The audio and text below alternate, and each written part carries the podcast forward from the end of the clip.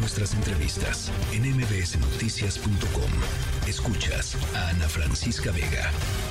Se cumple hoy una semana del enfrentamiento ocurrido entre miembros eh, del grupo de crimen organizado, la familia michoacana, y pobladores de la comunidad de Texcaltitlán en el Estado de México. Hay mucha incertidumbre, hay mucho temor por una pues posible venganza por parte de este de este grupo criminal además de que eh, pues por digamos después de presiones mediáticas el gobierno del estado eh, reconoció que hay entre 9 y 10 personas que eh, han sido eh, secuestrados por este grupo criminal. Lo que dijo la gobernadora Delfina Gómez es que su paradero permanece desconocido, caray, qué manera de decirlo, pero la verdad de las cosas pues es que están siendo secuestrados, este, están retenidos en contra de su voluntad por parte de este grupo de crimen organizado. Hace unos días platicábamos aquí con una eh, habitante de la comunidad, eh, nos pidió guardar el anonimato por el por, el miedo que están teniendo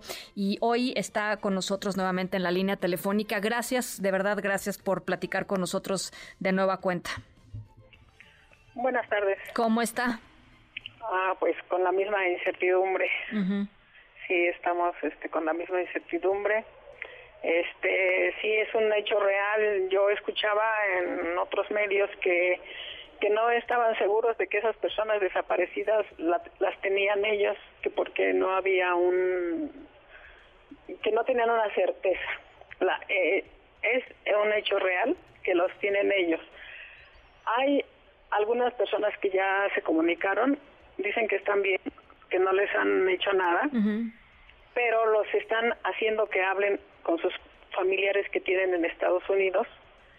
No sé con qué fin, pero nos lo imaginamos, ¿no? Sí, o sea, probablemente que para que pidan dinero, no sé. Claro, yo, yo me imagino que les van a pedir dinero.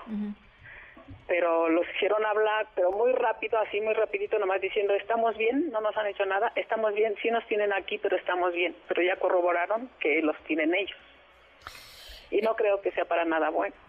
No, bueno, pues si se los llevaron es por algo, ¿no? O sea, digo, o sea, me refiero a que a que hay una intención de, pues, de, de, de, llevárselos. Sí, y ya, y ya se está viendo, ¿no? Ya se están viendo las intenciones. Eh, por otro lado, bueno, es un hecho que está el, el gobierno aquí, los estatales, la Marina, la Guardia Nacional, eh, el Ejército, pero ¿qué pasa? No podemos salir a ningún lado porque está nada más protegido la comunidad, nuestra comunidad, pero ellos están de nuestra comunidad hacia abajo, a media hora andan libres como, como si nada. Siguen cobrando, siguen yendo a cobrar, siguen todo. Esto no es nada más problema de nuestra comunidad. es todo el, problema es todo el sur del Estado de México. Michoacán, Guerrero, la Sierra de Guerrero, que es donde se resguarda. Que ellos saben dónde buscarlos hasta este momento no han detenido a nadie. ¿Cómo, cómo se explica eso? ¿Con sitiar el lugar es suficiente? Yo creo que no. Dice, decía el presidente, la, la, gobernadora Delfina Gómez, que iba a haber una presencia permanente de, la Guardia Nacional. Y lo que, lo que usted nos dice es, pues, eh, eh, o sea, eh, que bueno, pero eso no soluciona el problema de fondo, ¿no? Pues no, porque no los han detenido no no hay no hay uno que diga ya ya el problema se solucionó y esta gente no va a hacer nada y esta gente se va a dedicar a, sembrar las tierras no no. Dónde están dónde están qué están tramando están agazapados están esperando dar el zarpazo digo dicen que en cuanto se retire la guardia en cuanto se retire el gobierno ellos van a atacar. Eso sigue, esa amenaza sigue. Sí, bueno, es por eso que decía el, presidente que no se van a ir. Yo no sé cuánto tiempo, pues, pero este dicen que va a haber allá un, pues un puesto permanente de la Guardia Nacional. Eh, platícanos un poquito cómo, cómo está recobrándose la vida. ¿o eh, hablábamos la vez pasada también como a esta hora, seis, seis y media de la noche, nos decía el corresponsal, ya no hay nadie en la calle. ¿Cómo va pasando eso? ¿Cómo va transcurriendo eso? La gente ya está saliendo poco a poco, ya están saliendo a trabajar, ya se está movilizando un poquito el, la vida diaria, eh, poco a poquito con temor todavía, este pues no salimos con identificaciones porque están pidiendo credenciales, no sabemos dónde van a salir. ¿Quién está pidiendo eh, credenciales? Ellos, el crimen organizado. Ellos este, están revisando celulares. Le vuelvo a repetir, nuestra comunidad a 15 minutos ahí están en Zultepec, Estado de México, que es el otro el otro municipio, el vecino.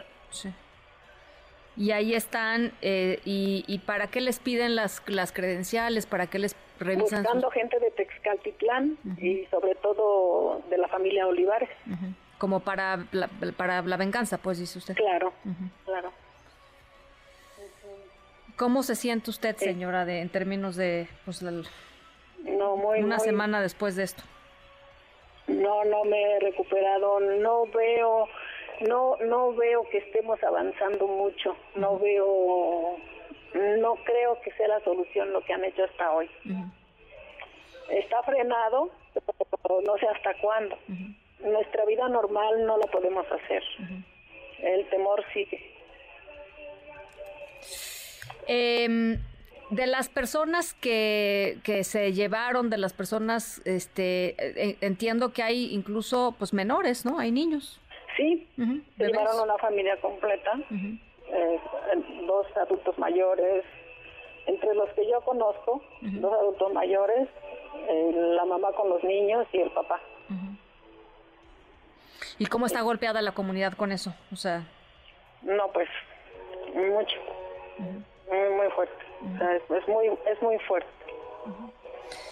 Eh, hace, unas, hace unos días le decía yo, si tuviera al presidente López Obrador enfrente, ¿qué le diría? Y se lo vuelvo a repetir, después de lo que ha pasado, después de los anuncios que han hecho, eh, después de lo que nos cuenta usted que es mm, presencia, digamos, de, de, la Guardia Nacional, Ejército, ¿qué le diría hoy al presidente López Obrador?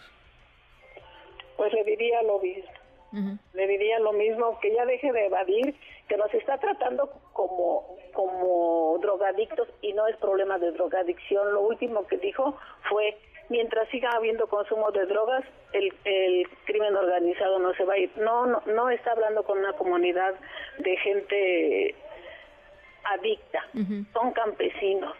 Es, es un tema muy fuerte. No nada más son los campesinos, son los panaderos, son los los que venden la leña, los que juntan la tierra del monte para las plantas, los que toda la comunidad, no es nada más, no son no son los viciosos como él nos, nos quiere llamar.